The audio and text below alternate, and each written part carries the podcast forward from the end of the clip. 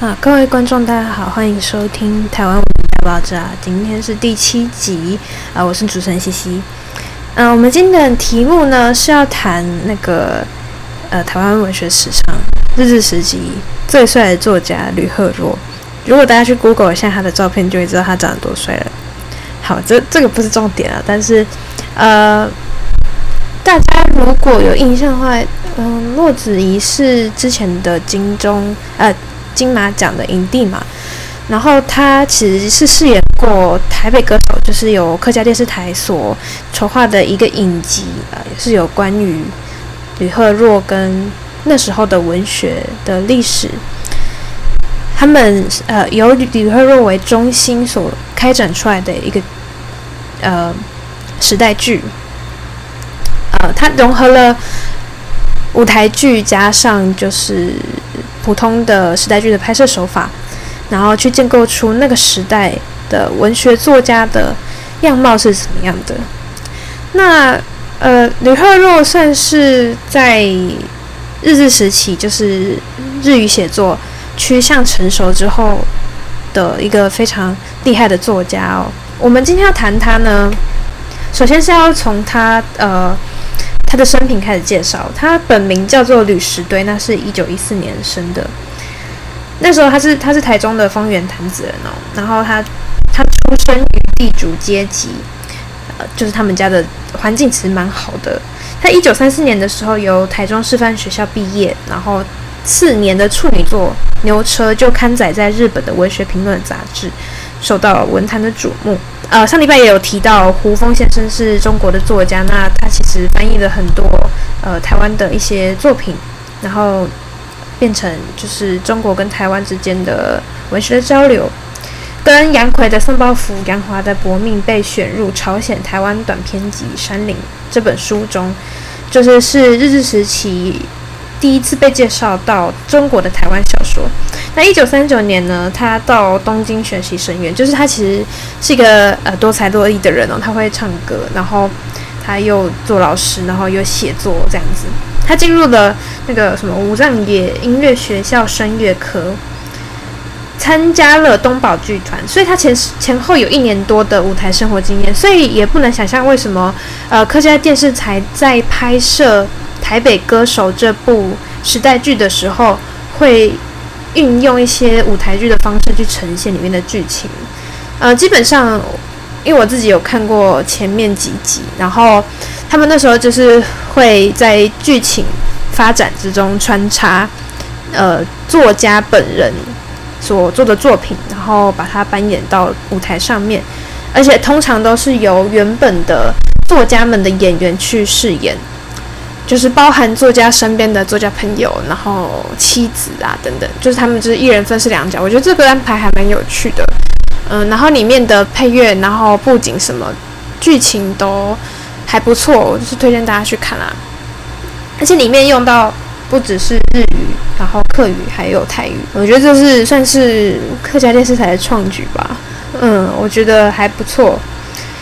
那我们继续讲，呃，吕赫若的他的生平哦。他在那个一年多的舞台经验之后，然后他后来又写了一篇长篇小说，叫做《台湾的女性》，开始在《台湾艺术》这本杂志上面连载。那他后来在一九四二年，就是快要脱离日本统治的时候，呃，从日本回来台湾，然后加入台湾文学啊。那这个部分我们到时候会再呃去解释一下台湾文学在这个时期的台湾在文学界有什么样的重大的意义。但是因为今天我们主要是谈吕赫若，所以呃，待待会也可能会讨论一下文本，所以今天就不讲历史的部分。我去讲啊，呃，在加入这个台湾文学的杂志之后，然后他也担任，同时担任新南新闻记者。在一九三四年，呃，与作家朋友王王景泉、张文环，张文环大家听过吧？很有名，他是嘉义美山人。然后林伯秋、简国贤、吕泉生，吕泉生就是。写台湾音乐那个童谣的一个作曲家，筹组了后生演剧研究会。那这个台北歌手其实就是以这几个人为中心去写书写的一一部剧哦。然后他同年以才子寿一作获得第二回的台湾文学赏的奖。一九四四年，他小说集《青秋》呃在台北的清水书店发行，是战前台湾作家唯一出版的小说小说结集。呃，他在战后就是国民党来台嘛，啊，一九四六年担任《人民导报》记者，就是他有点酌情了，因为呃国民政府来台，他们其实算是语言断裂一代。那这个部分之后也会再讲。他那时候为了衔接上国民政府的一个写作政策，他发表了四篇的中文小说，第一个是战争的故事。呃，叫做改姓名了。第二个是战争的故事，叫一个讲。月光光光复之前跟冬夜，那前面三篇都在反映就是日治末期的皇民化运动跟战争的经验。然后后面一一篇是以台湾女性的一个这个身份在大时代夹缝里面的遭遇，然后反映战后初期的台湾社会。总之，他这个时期其实就是除了呃当时。大家人民的心情其实很矛盾啊，就是你终于要恢复，但是，呃，当时国民政府的作为，其实并没有让他们感到受到重视，或甚至比在日治时期所受到的待遇还要差。所以，呃，渐渐的他们会接受一些左倾的思想，然后吕赫若也是这样子的，在一九五零年到五一年。他参与了陆窟武装基地事事件，死难于台北县石碇附近的那个陆窟，所以他其实活得没有很长，他年仅三十八岁就过世。所以说，李赫若的文学生命，他其实他就是一个产量很多，然后他几乎每天都会写日记，然后在他的日日文作品里面，基本上是。质量都非常，就是质精，然后量也够大，就是都非常的好。他在战争时期，就是衔接到呃国民政府来台的时候，是他文学成熟的阶段，也是整个日治时期文学开始成熟的阶段。所以那时候其实受到二法写实主义跟自然主义的影响，所以他的文学其实特别会在呃着重在琐碎的叙述手法跟客观的。形式控制，就是用一个比较冷酷的眼光去剖析当时农业经济过渡到工商经济中个人跟家族的困境。就我们前面在提资本主义社会底下所引发的这些社会的状况，而且他其实还蛮注重呃女性在封建制度下面这个被局限的命运，是他一个很重要的关怀的主题。叶石涛先生那时候是这样写的、他说他的小说特质，呃，吕赫若擅长于描写形形色色的农村家庭结构的变迁、人际关系所酝酿的故事。他轻而易举地剖析了日治日治时代整个社会结构的不合理与缺缺陷，同时农村里的榨取与剥削的体系并非单独存在的，它是与帝国主义统治下的殖民地台湾的统治结构有密切的关系，因此。吕赫若的小说完成了弱毛弱小民族民族杰出作家的使命。他明白地指出，帝国主义与封建主义犹如双翼的大鹏覆盖在台湾土地上的事实。这是叶石涛先生对他的评价。所以说，其实看得出来他，他他得了文学奖，然后又受到那么高的一个肯定。其实他看得出来，他是一个很厉害的、很有天分的作家。但是他因为在战后。呃，经历了这样一个很不稳定的政治环境，甚至被迫受到语言断裂这件事情，所以他其实那时候在战后，他们其实没有多大的空间可以发出来他自己的呃抱负跟他的思想，所以他也在政治的影响下面，他也失去了他的生命，就很可惜。总之。呃，我们可以看出来，他是一个理念非常坚强的人。他最后也是投身，呃，投笔从戎嘛，然后去做了武装事件这件事情，才不幸身亡。那我们今天就来看一下他的作品，然后呃，来为这些他的介绍做一个简单的整理，然后跟赏析。呃，在开始之前呢，就是谈一下《台北歌手》这部。应激好了，接下来都是我个人的观点哦，就是算是闲聊吧。好，呃，我那时候是去年啊，今年今对去去年暑假的时候，那时候我在准备研究所考试。那因为我原本是想说用笔试笔试就先准备好笔试嘛，所以我还是有认真的读书。但是就是你一直读书还是很无聊，所以那时候呃。对台湾文学史有兴趣，可是你一直读文本的东西会觉得很枯燥，所以我就去找了《台北歌手》这部影集来看。那基本上它就是围绕着吕赫若，呃，这个台湾第一才子、左派作家的这个故事，呃，所展开的一部影集。我觉得很有趣的是，我那时我那时候觉得。呃，他的他的拍摄手法很有趣嘛，就是舞台剧加上原本的时代剧的拍摄方法。然后我觉得最厉害的是他的音乐，就是呃，包含很多我们听过的，像《采茶歌》啊，然后《圣母颂》是，他甚至有演出，就是说他在日本那个声乐学声乐的时候的表演很厉害。然后在小夜曲，就是。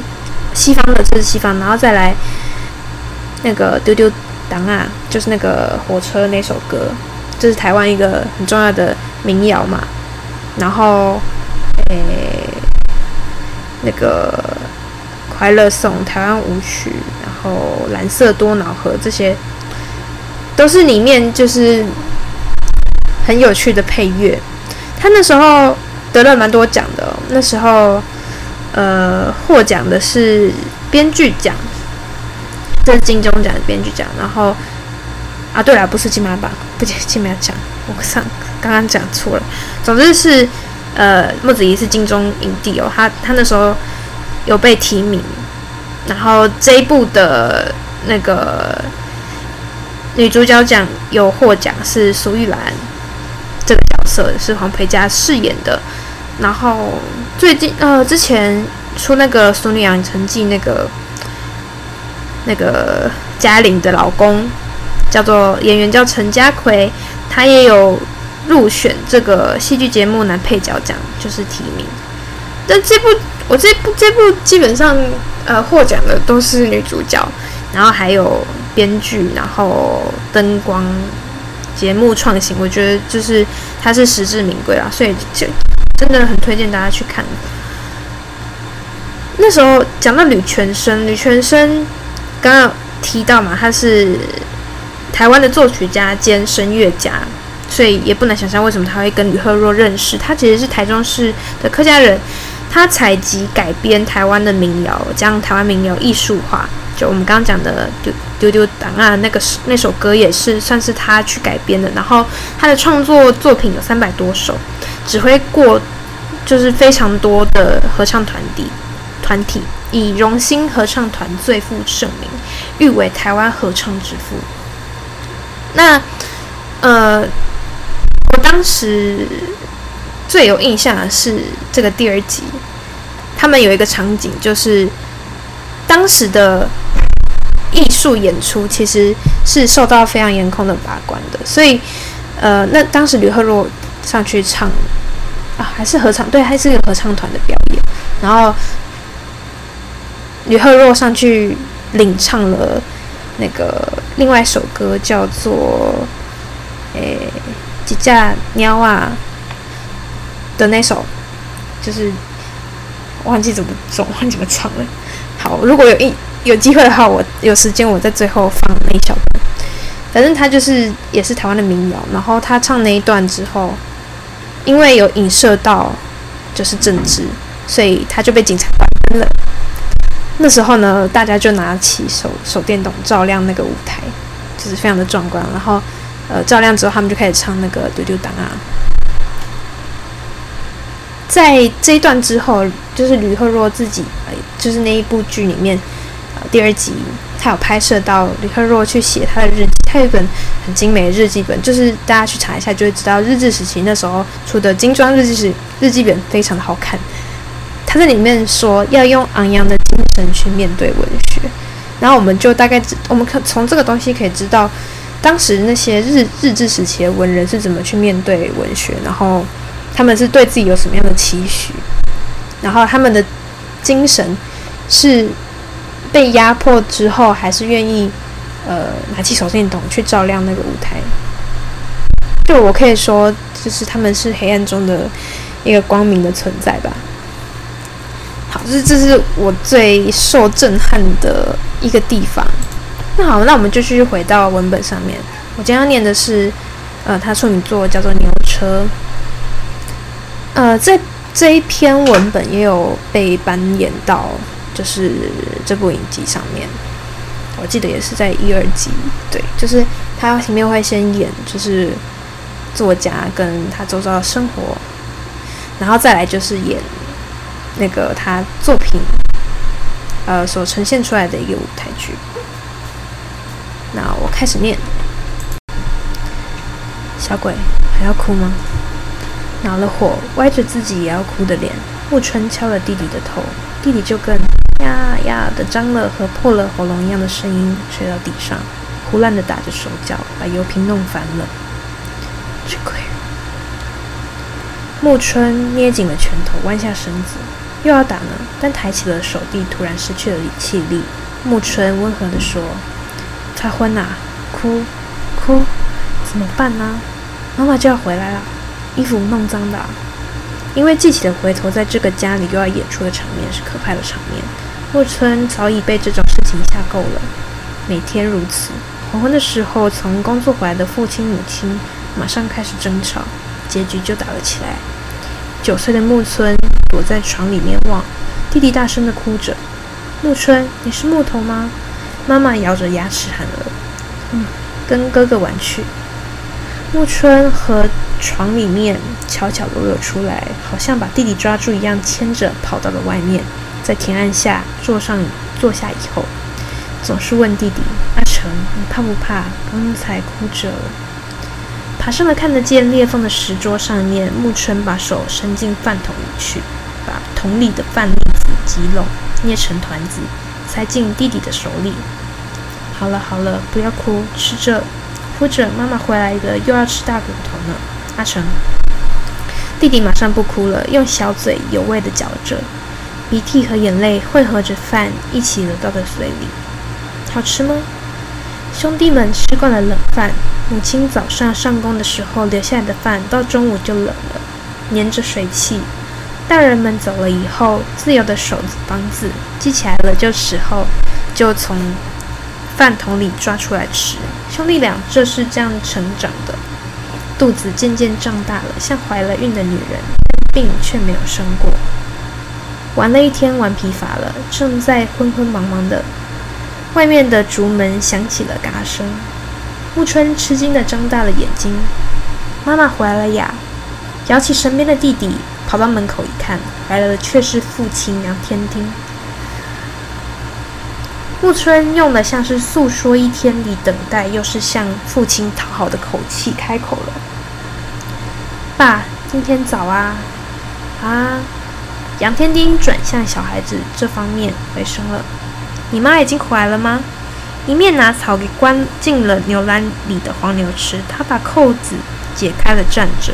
用竹子做的小斗笠向胸口扇风，还没有啊？嗯，父亲轻轻点了点头。肚子饿吗？过一会又问。木春的头点了一点。天气渐渐暗了下来，在流着血一样的细空上面，白鹭成列的飞，嘎嘎的叫着。没有风，苦重的闷热压着身子。蚊子在面前成群的唱，汗不停地从额上渗了出来。杨天金把一束甘蔗枯叶点着了火，抛进灶里，站起身子，舀水到锅里，沙沙地洗起来了。木春煮饭啦，你妈还不回来？为了使他们不哭，杨天丁向望着灶火的孩子们温和地说了。这时候，母亲阿梅绕过后面的田回来了，她也不向丈夫开口，静悄悄把斗笠和饭盒子放下，就走到厨房，把小孩子拉了拢来。上上下下的看了以后，似骂非骂的说：“你又睡到地上了，衣服脏到这样子，洗都不能洗了呢。”木村被空气威吓着了，缩着身子躲在灶后面。怎么了？这么？杨天丁正面着望着老婆说：“胡的女儿，不早点回，孩子不可怜吗？”“嗯，可怜。”阿梅和枪一样的从丈夫手里抓抓过锅来，跑到米桶边，赶快掀开盖子看了一看。你既晓得这样，小孩子顶好是不吃冷饭，我也犯不着这样的跑到街上的工厂里去啊！没有用的男人说什么？什么？你又离开了灶边两三步，然而好像被冲着了一样，杨天丁站住了。是的，无论什么时候，无论多少遍要说的，从早跑到晚，三十钱都赚不到的男人，不是没有用是什么啊？哎呀，米桶空了，明天的米从天上掉下来吗？好，我先念到这里。这是第，就是前面那一段了，就是说出来夫妻两人因为经济的关系，呃，有有非常多的争吵，然后小孩子受到很大的影响。从这里就可以看得出来，他描述的一个很琐碎、很细致的这样子场景铺铺展开来，这是属于吕赫若一个呃很有特色的写作的方式。那这整段就一直在夫妻吵架跟小孩子的。呃，受到影响这一段是呃，就是延展下去。那我们之后继续看它会有什么样的发展。呃，这这部这部小说它其实是有搬上台北歌手的荧幕嘛，然后呃，我印象中就是有吕赫若跟他的老婆。简单说一下好，就是吕赫若其实在剧里面是一个 这个渣男，就是他其实没有很顾家里的孩子。呃，甚至去跟他的同事发展，就是有点暧昧那个感觉。所以吕赫虽然是很帅啦，但是然后他对文学有非常多的贡献跟影响。但他的人品呢，嗯，就不多说了，可能是一个多情的艺术家吧。总之，我觉得在戏剧安排上面，他把这个吵架夫妻跟原本的呃饰演吕赫若跟吕赫若妻子。这两个置换起来，其实是很有趣的手法，就是有时候是一个暗喻，在说他们两个其实不和，然后面临呃小孩子其实没有很很顾得很好这样子。那我继续念哦，这有一段是这样子的，就是杨天丁就是他是去赶牛的嘛。然后他就去买米，但是那时候的米价其实变得很贵，然后再来呃变得很贵以外，然后他原本是拉牛车，那那拉牛车是当时的一个呃交通的方式，但是因为资本主义的发展，然后整个经济带动起来，其实变成说牛车这个传统的运输工具已经不是那么重要，就是它被其他东西给取代了。是有运货的汽车的哦，这一段是这样子的。陈老板今天怎么样？杨天丁一直畏畏缩缩的，抓着机会急忙问了：“啊，你吗？好像才注意到了似的。”米店老板望了望杨天丁的脸，要装出去的糙米多得很。那么让我……但是订了货运汽车，不凑巧。阴沉的杨天丁站着不动，呆呆地望着米店老板的脸。但是陈老板，汽车走不到的地方，请用一用我的牛车。迫于生活的需要，他不能够说是的，是的就轻易的走出去的。那固然是的，可是天丁，你也想一想看，为了那我有三四部脚踏的货车，又不是非雇车子不可的那种大生意，而且用你的牛车也是不上的，是一向帮我运用的你，这我并不是没有想过。但现在牛车不能用了，到别处去看看吧。这里就是说，这个交通工具的一个失衡啊，这个东西不仅仅是在一个殖民地底下，呃，同时也是反映了当时的经济的状况，然后社会的发展，呃，所演变出在这个底层生活的人民，他们原本用来谋生的方式已经不可靠了，他们必须去面对这样的转变，然后去寻求一个新的出路。但是说真的，如果你生活在底层，然后你到底有什么方式？可以去做到这一点。那个阶级流动是在资本主义之下是非常僵化凝固的。那我继续讲。他后来遇到了一个人，叫做阿生哥。我去念啊，杨天丁碰了巧。嗯，阿生哥吗？到哪里去？杨天丁在车上抬起头来，在前面十步的地方，向你的王生向这边看着。他脸上没有表情的走近了两三步。进来忙吗？一走近，王生这样说着，就跳上了牛车，和杨天丁并排的坐着了。哪里？完全相反。这在我看来，以为你非常好呢。第一，把这牛赶着走就可以赚钱，真是好买卖。嗯，有这样的好事，种田不晓得要好多少。勾着头，杨天丁沉思了。种田也苦啊，可是明真车子空吗？王生敲着车板子问。突然被一种可喜的预感所袭，杨天丁坐正了。啊，当然空了。有什么生意照顾我吗？第二天早上，杨天丁听到第一次的鸡声，就爬了起来，把灯笼点着了。漆黑的房子马上和照着烟一样，有了朦胧的光芒。拿出手巾，把头包了以后，向床上望了一眼。阿梅和小孩子们都摊开手睡着。杨天丁赶忙地说：“我走了啦。”总之就是王生有给他一个工作了。他的约定是今天早上装竹竹箩送到名古芭蕉室。好，总之这一段呢，就是在讲他们呃搬运这个东西到那个芭蕉室呢。我念几句哦，中间的对话。在没有的早上，他们不在那上面走，主人们似不客气的在道路中心沿着沟走去，想看看货代汽车。要哭的样子，在这种时候不能把牛车老爷怎么样吧？哈哈！先前四十上下的男子走到杨天丁的旁边，一个人快乐的笑道：“真是混蛋汽车可不同。”好，他们其实对混蛋汽车，就是对汽车这个东西的呃这个发明，它其实是代表一个现代性很便利的东西，但他们不行啊，他们就是很痛恨这个东西，因为他们抢走了他们的生计嘛。好，我们又回到现代性了。我前面一直一直提到现代性的，大家应该对现代性很熟悉了。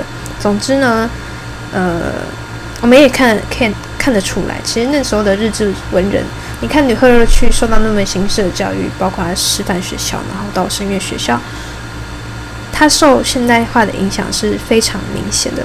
甚至他在做工作，然后他回来台湾去办这个杂志的时候，那个文人哦，其实都是生活在一个。比较算是高水平的一个生活里面，虽然他们没什么钱啊，但是他们很享受啊。总之可以说是摩登吧，那个生活，所以他能写出来这个东西，不仅仅是他生活在那个地方，他也同时也是看到了呃在阶层底下人民所遭遇到的一些困境。那最后呢，呃，是因为保证去让这两个夫妻又产生了一些冲突。甚至阿梅就是去卖身了。那在这样的父母的吵架，然后呃丈夫又没面子，然后老婆还要出去卖身。他这样讲啊，阿梅用悲哀的声音向两三天回来一次的丈夫说：“想想法子吧，真是讨厌的事情。你男子汉那么没有用的吗？”脸转向旁边，终于落下了泪。钱呐，只要有钱，钱呐，这边有妈的。好，总之就是这夫妻俩呢，也也在讨论，除了吵架以外，然后他们要为生计负责。然后他就说：“难怪小孩子们可怜，到夜深，孩子两个孤零零的呢，想想法子吧。”这也就是说，他们两个就要出去工作，为了钱嘛。然后，呃，在深夜里面，其实两个小孩是被孤立在家里的。后面其实就是一在讲，呃，他们算是呼应了。来和那时候写的被压榨的那个情况，就是大人保证啊什么的这一段，念一下。这牛车是你的吗？大人从口袋取出小本子和铅笔，弯下身子看一下车台上的牌照，敏捷地写起来了。大大人一次，然后求您。杨天丁要哭的做出对大人作揖的样子。牌照被写去了以后会受到怎么样的惩罚？杨天丁是早已知道的。我记得这一段是，因为嗯，公共汽车跟他的牛车就是有所冲突嘛，然后他可能就是违反了当时那个道路的规定，所以大人就去去为难他。然后他那时候其实是要赚钱，但是去被罚了之后，他其实是要再给钱的。所以他那时候跟他讲，就他他的老婆讲阿美讲，阿美过于激激怒，反而用冷淡的声音说了。总之就是丈夫回家跟老婆求救，但他们。其实是没有这个经济能力的，可是阿梅去卖身，其实赚的钱会比丈夫还要多，所以他就这样讲：明天就要交，不要吵，拿出来吧。你未必愿意我吃大人的苦头吗？阿梅这样说：不晓得你这样的男人管得着吗？家里那么苦，还能够在牛舌上悠悠的打瞌睡呢。说是着急家，说说罢了。像是被推进的绝望里面，她流着泪，大声叹气了。丈夫说是要认真，原来是骗自己的，想到他这非常后悔了。为了家人，痛的那样出卖自己的身子，我傻啊！这里变成一个非常悲哀的事情了。我只是念，懂得了老婆所说的意思。杨天丁突然改变了态度。妈的！他愤愤地叫了。懂了，街上的男人比我更有味了。用个可怕的样子，向着老婆凶凶地站了起来。到明天止，弄两元钱算什么？然后事情再不要你帮忙了。既是这样。杨天金跑出外面，在漆黑的夜里消失了。杨天津左右的望着，走进市场去了。还没走几步的时候，从后面来了魏的声音。他惊慌的我都忘了。哎呀！马上他抛掉单子，跑了起来，一面跑，感到皮鞋声和哒哒的声音渐渐追近的时候，突然，他的衣服被抓着了。大大人，他像临死的时候叫了一声，以后就什么也不知道。这是一个算开放式结局，那他其实没有一个很。呃，很明确的一个结局，就是他到底是死了，就是他被抓到了嘛。然后他会写他，他像临死前叫了一声，他的命运到底是什么样？其实我们不知道。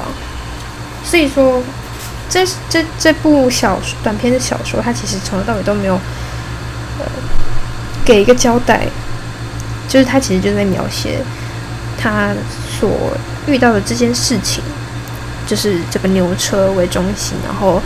遇到什么样的状况？然后其实这个牛车被汽车所取代，他是用一个很就前面讲的那个很冷酷的一个手法去描写这个社会的实况，所以我们就看从这一篇就看得出来，吕克若的写作的基底就是长这样子的。然后因为我们今天时间的问题，所以基本上就是把牛车这一篇稍微讲完之后，呃，下礼拜我们会谈比较先进一点的东西。叫做日曜市是散步者超现实主义的风车诗社，这个这个主题非常的有趣哦。嗯，然后最后一次让就是如果大家有兴趣可以去看《台北歌手》，真的很推荐。嗯，那今天的广播就到此结束，谢谢大家的收听，下次再见，拜拜。